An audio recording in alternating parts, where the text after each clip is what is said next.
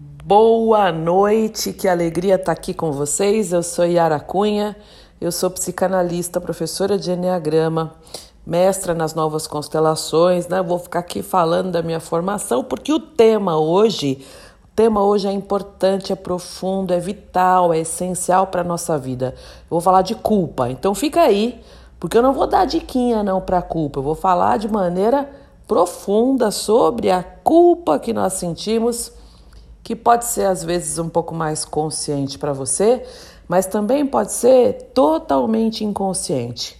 E aí ela faz, ela já é danosa, ela já traz danos. Se você sente culpa de maneira inconsciente, piora um pouco mais. Então, a gente vai falar um pouco hoje sobre a culpa. Eu sou Yara Cunha, me segue no Instagram Conexão Enneagrama. Semana passada eu fiz dois programas sequenciais sobre infidelidade do ponto de vista sistêmico. Tá em todos os tocadores aí de, de podcast e também tá no site da Rádio Vibe Mundial, a rádio que toca a tua vida pra frente sempre. E gente, deixa eu falar uma coisa para vocês. A gente, né, somos seres aqui, se você tá aí no trânsito, se você tá ouvindo a Rádio Vibe Mundial agora é porque você busca é, se conhecer, você busca melhorar, você é um buscador, uma buscadora. E por que, que a gente busca se conhecer? Por um motivo muito simples. Porque a gente não pode amar quem a gente não conhece. Então, o se autoconhecer, o se conhecer é a premissa para poder se desenvolver e, obviamente, na sequência de tudo isso, dando a estrutura de tudo isso, o se amar e amar essa maneira que a gente é, imperfeito, né? Imperfeito.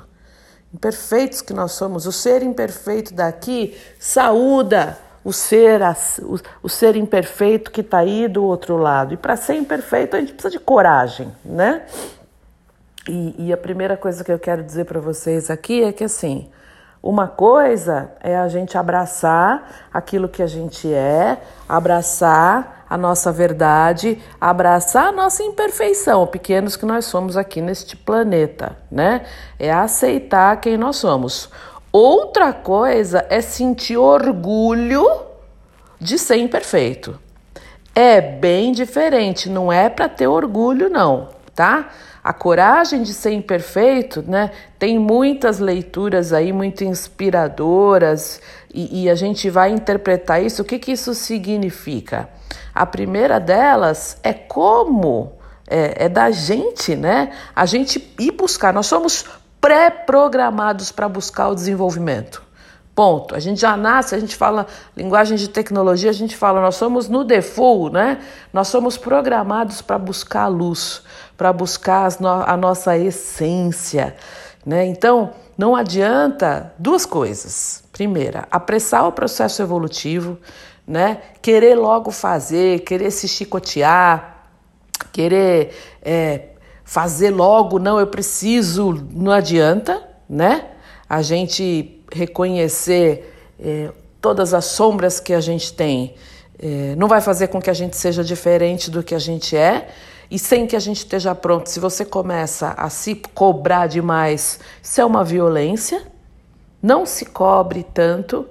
Mas também, meu povo, não doura a pílula. Não fica achando que já está num grau de evolução. A gente fala, as grandes escolas de sabedoria falam o seguinte: quanto mais você acha que está iluminado, mais no ego você está. O que a gente busca aqui neste lugar, nessa terra, é um despertar. E certamente, se você é ouvinte da Rádio Vibe Mundial, se você está aqui nesse momento, como eu falei, ou no carro, ou na tua casa, ou ouvindo isso depois, aí no podcast da Yara, né, no podcast do Conexão Enneagrama, você está buscando.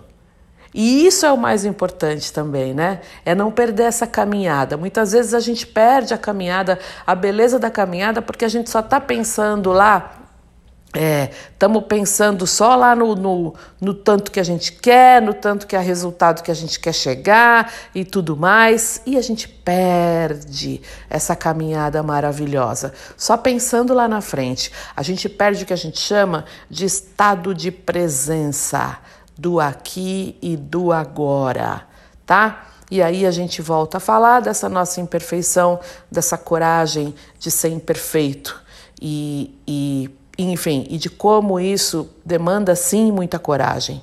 Demanda sim reconhecer que nós somos luz e sombra e que o nosso grande trabalho aqui neste lugar é a gente integrar luz e sombra. E, é, e para começar tudo isso, o ponto de partida é, como eu falei, reconhecer essa condição, é reconhecer quem se é. O ponto de partida do autoconhecimento profundo é isso, né? A partir de reconhecer quem a gente é de maneira muito verdadeira, aí começa a nossa jornada espiritual. Senão, gente, tudo é castelo de areia e a gente acaba é, perdendo tempo ao invés de conseguir fazer um trabalho interior sério e profundo. Pensa assim, acho que Deus, né? Ou a maneira como você quiser chamar, a energia, o grande mistério, o que você quiser, é, ele não seria justo se ele não desse para todos nós né, um ponto inicial é, que fosse parecido, que fosse semelhante. Do ponto de vista do desenvolvimento, é, todos nós largamos, né, nós partimos de um mesmo ponto. Deus não dá uma posição mais vantajosa para alguém. Eu conheço alguns, algumas almas né, aqui nessa jornada terrena que conseguiram um grande, uma, uma grande, uma boa evolução. Né? O Eckhart Tolle é um deles que escreveu O Poder do Silêncio, O Poder do Agora. É um cara que conseguiu muita coisa, mas por, né, por mérito dele. Então, a gente precisa entender que a gente está aqui, todos nós somos pequenos, todos nós somos pequenos. Isso aí que eu falei para, vocês de de dourar a pílula, né? fingir que não se é, implica, né? implica inclusive em perdas do ponto de vista espiritual, que é perder inclusive uma jornada inteira aqui na Terra, achando que já está o suficientemente é, desenvolvido. A gente precisa entender, né? Sim, claro, o, o potencial divino que existe em todos nós, né? A essência divina, a centelha divina que existe em todos nós. Jesus disse: Vós sois deuses, não é isso? E aí a gente precisa entender que isso existe em todos nós, mas a gente precisa desabrochar, a gente precisa crescer. Esse é o processo evolutivo que, que, que a gente bota em curso. E vamos pensar, gente, que isso inclusive vale para Jesus, né? Isso aqui não é uma aula de teologia espírita, nada, mas eu só acho que Jesus é um bom exemplo né, que foi um espírito criado de maneira muito simples, ignorante e que ascendeu. Né? Ele teve uma ascendência, ele transcendeu. Ele fez as escolhas certas através do livre-arbítrio dele, ele se depurou, ele conseguiu abrir mão, se livrar das imperfeições dele, né? E aí ele foi buscar a iluminação dele e ele conseguiu. Acho que é um, é um exemplo bom, tá? Lembrando que aqui a gente não está se referindo. Existem outros bons exemplos. É que Jesus acabou se tornando um avatar, né? um, um espírito, um ser de luz dos maiores que nós temos é, em todo o sistema universal. Então a gente sempre lembra de falar dele como um exemplo. E aí a gente vem aqui para dizer que a gente é imperfeito, né? A gente nasceu aqui nesse, nesse lugar, né? Num degrau evolutivo onde a gente vai errar e vai acertar e onde algumas imperfeições e alguns erros vão doer na gente. A gente erra e vão ter implicações aí de ordem moral, ética, psicológica, né? E isso vai veio para que a gente justamente pudesse aqui estagiar nesse nível evolutivo, para que a gente pudesse, né, é, como é que eu vou dizer, dourar as nossas imperfeições aqui nessa humanidade em que nós somos irmãos. E não se autoflagelar, de autoflagelar, nada de ficar se estigmatizando, não se colocando como alguém inferior. A gente precisa entender só o que, que significa essa coragem de ser imperfeito em relação a essa marcha que a gente tem, que é uma marcha evolutiva, sem se iludir, sem se colocar num lugar onde você não está. E aí nessa caminhada é óbvio que a gente corre, né, o risco de tropeçar. E muitas vezes a gente tropeça sob pretexto de querer chegar mais rápido, né? E aí o universo coloca para gente aí cada experiência, generosamente ele vai confiar a cada um de nós as percepções de vida para a gente poder fazer esse movimento evolutivo. E essa coragem de ser imperfeito implica também é, em a gente falar sobre é, não baixar a cabeça né, para determinadas coisas que acontecem na tua vida e de não sentir a culpa. A culpa ela vem, inclusive, é, por muitas religiões aí, como um elemento de construção da fé. E a gente precisa ressignificar isso. E no lugar da culpa, colocar o arrependimento tá? A gente aprendeu muitas vezes no passado que você se culpar, né, se culpar por tudo, significaria você ser digno de ser considerado alguém cristão, alguém que está no caminho da iluminação. Isso é um equívoco, né? E eu vou tentar explicar aqui para vocês que por que que é um equívoco achar que a culpa vai te dar uma um passaporte para o céu. Não vai. Sabe por quê? Porque a culpa é tóxica. E aí a gente vai falar é, sobre o que não é tóxico e que tem muito mais a ver com é, o arrependimento. A culpa a gente entende que é uma toxina que paralisa a alma e não ajuda em nada, meu povo, nada. Então, a culpa precisa ser vista hoje como um fator de risco, inclusive para a tua saúde mental, psíquica. Né? E é muito bonita essa distinção que, que existe entre culpa e arrependimento. Por quê? Porque o arrependimento ele é luminoso, né? Ele vai permitir que a gente se reconheça como responsável por alguma coisa que fez e que não deu certo. Simples assim. O arrependimento, minha gente, é ter consciência do próprio erro, mas também reconhecendo que a gente erra, que todos nós erramos, que a gente falha todo santo dia. E o arrependimento, ele é, é a matéria-prima do ajuste. Ele é o ponto de partida para um movimento compensatório, para você atenuar o erro, para você perceber que aquilo não foi legal. O arrependimento é maravilhoso, é muito bom. A culpa é uma areia movediça. Sabe aquela areia movediça? Quanto mais você se mexe, quanto mais você movimenta, mais ela te afunda. Joana de Ângeles, que escreveu lindamente sobre a culpa, sempre muito certeira, né, num estilo de escrita e de narração muito objetivo. Joana de Ângeles diz assim: certamente a culpa é algoz impiedoso que se esconde na consciência. E a semelhança do ácido corrói as fibras emocionais da sua vítima enquanto se conserva. Olha só, gente. Um ácido que corrói, olha que comparação forte. A culpa, então, ela tem que ser compreendida e diluída com um solvente. Tem um solvente que ele dilui a culpa. Sabe qual é? Chama amor. Só o amor pode dissolver o tanto que a culpa faz mal. E não é só o amor próprio, tá? O se amar, eu tô aqui já me abraçando, né? Mas o amor que a gente consagra aos outros, que é sim o exercício da caridade, o perceber a dor do outro, né? É. Perceber a dor do outro é um excelente recurso para você diluir, apagar e desconfigurar essa culpa. Né? E ela, essa culpa, ela está disseminada entre nós. A gente, de uma forma ou de outra, carrega culpas. Como eu falei lá no comecinho do programa, para você que chegou agora, eu sou Yara Cunha, me segue no Instagram Conexão Enneagrama, que vai sair mais, mais coisas sobre culpa. E eu lancei também podcasts falando sobre a infidelidade, do ponto de vista sistêmico, para entender a infidelidade, né? É, a culpa, como eu falei, tem aquela que foi imposta né, pelas tradições religiosas para condenar, condenar ao invés de orientar.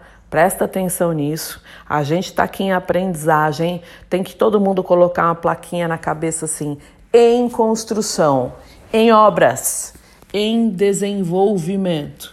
Então, essa culpa que, é, que foi um dia mais instigada pelas religiões sob pretexto de trazer luz, né, alegria, o encontro com Deus, ela trazia um peso muito grande de você ser quem você é. E isso não é saudável, não faz o menor sentido, inclusive do ponto de vista da caminhada espiritual.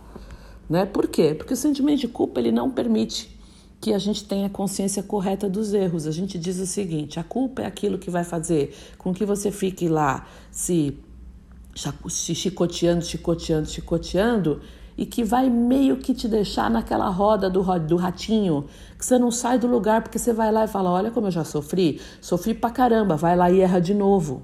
Esse é o ponto. A culpa não significa remissão.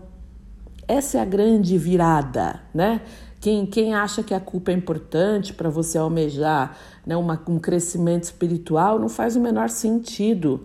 É um processo né, mórbido, que vai te encarcerar dentro da dor e que não te eleva, não te abre novas perspectivas, não possibilita uma condição nova de ok, né? Vamos lá, tenho consciência dos meus, dos meus erros, eu não tenho orgulho do que eu fiz, me dói lembrar, eu estou arrependida, mas eu preciso avançar. A vida não para, minha gente, a vida não termina aí. A minha, a minha vida não termina nesse erro. A minha vida segue, tudo segue. Nenhum de nós é perfeito. Todo mundo está junto nesse processo. E vem a maravilhosa Joana de Ângeles para terminar. Ela diz o seguinte: nenhum recurso é mais eficiente para a eliminação da culpa do que, do que todo o bem que se pode fazer. Vou repetir: nenhum recurso é mais eficiente para a eliminação da culpa do que todo o bem que se pode fazer. Veja, o que de fato traz para a gente a remissão concreta da culpa. É entender que fez errado, é entender que não foi legal, que falhou. E ter a, a responsabilidade de dizer: ok, eu não vou fazer mais. Isso é o verdadeiro arrependimento. Eu vejo muitas pessoas que, inclusive, tem um outro viés que se apegam apegam à culpa, ficam apegadas à dor e o sofrimento. Porque se se desapegar daquilo, vai fazer o quê? Vai viver do quê? Entendem como é? Como o ser humano é complexo e os nossos mecanismos, muitas vezes do ego, muitas vezes não, sempre, né? Eles puxam a gente para baixo. Se você chegou agora, eu sou Yara Cunha, sou professora de Enneagrama. Hoje o tema é culpa. O tema das, dos dois programas anteriores foi a infidelidade. Não é só a infidelidade, tá? Que eu falei sobre. Tá? Os dois programas já estão nos meus, nos meus aplicativos de podcast aqui na rádio também. Mas aquela pessoa, por exemplo, abrindo aqui umas aspas, né, que se apaixona e desapaixona, apaixona e desapaixona. Por quê? Aquela mulher ou aquele homem que só consegue ter relacionamento com alguém que é comprometido, que é casado que está sempre no papel de amante. Por quê? A infidelidade acontece. Por quê? O que, que a gente pode fazer para não, não chegar neste lugar? E se já aconteceu, calma. Nem tudo está perdido. Aliás, nada está perdido. Tem muito aprendizado aí nessa história. Então, veja aí os dois programas anteriores: Conexão Enneagrama com Yara Cunha na Rádio Mundial ou nos tocadores de podcast, né, Spotify e tal. Apple Music e tá lá, estão lá os programas que tá muito legal, tá? E aí a gente aqui, né, falando sobre este incrível processo que é a culpa, um processo desfavorável, é, com uma, uma aplicação punitiva e que vem né, muito aí do passado e que não é mais usado, vocês se lembram, né? Quando, quando existe aquela cena em que Madalena foi apedrejada e Jesus Cristo falou: Quem de vós né, nunca errou que atire a primeira pedra? Não foi isso? E pouco a pouco os homens foram baixando as pedras. Cara, se tem lição mais maravilhosa que essa, claro, né? Jesus tem, não sei porque hoje eu estou citando bastante Jesus aqui. É, eu cito um montão de coisas, né? Mas hoje tá, tá vindo aqui bastante ele como referência.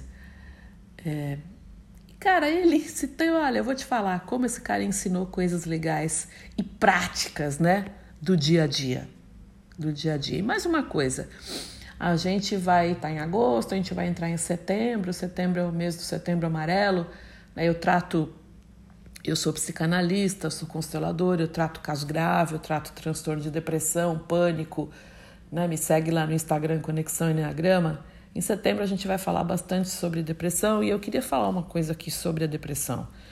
É, na visão espiritual, na visão sistêmica, claro que nenhum tipo de doença dispensa tratamento médico, mas a Joana de Ângeles ela vai dizer sobre o suicídio.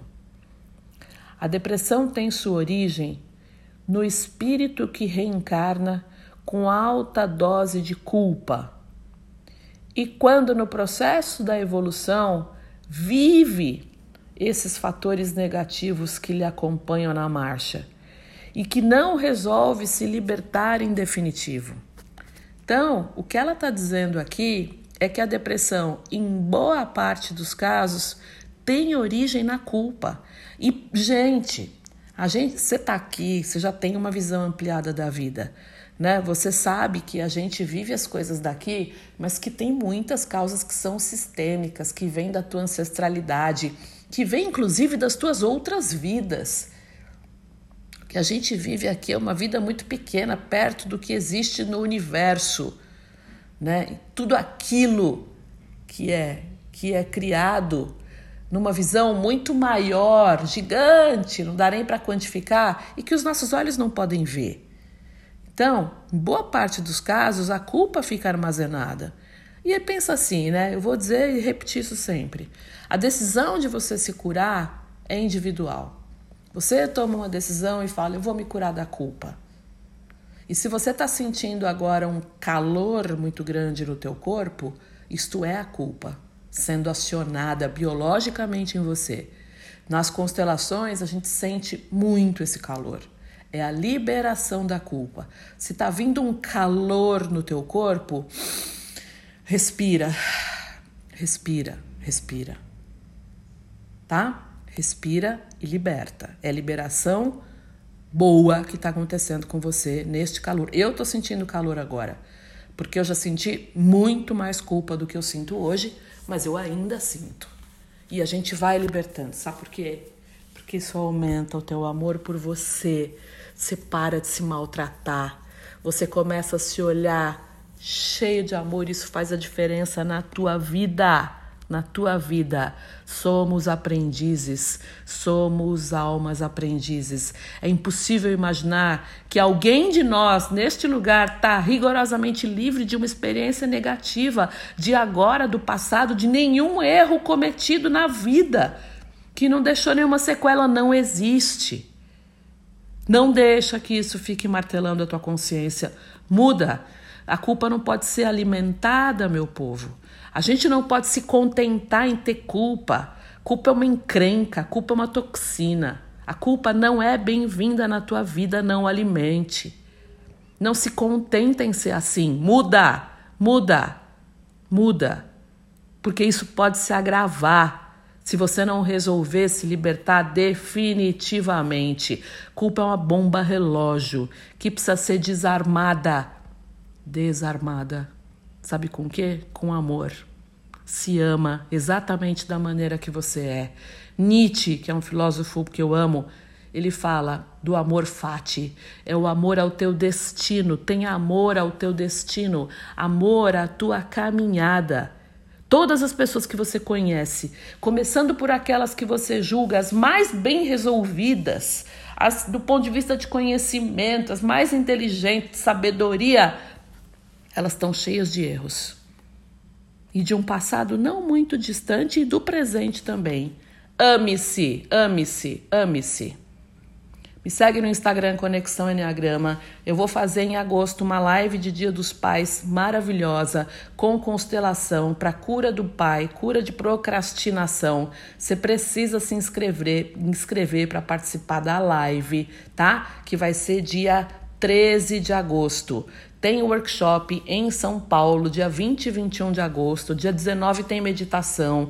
Vai lá saber da minha agenda. Não perde. Vai ter workshop no Sul, Rio Grande do Sul, em outubro. Então, me segue no Instagram Conexão Enneagrama. Tem conteúdo útil e profundo todo dia. Lindo fim de semana para você. Sexta, sábado, domingo. Fiquem com Deus.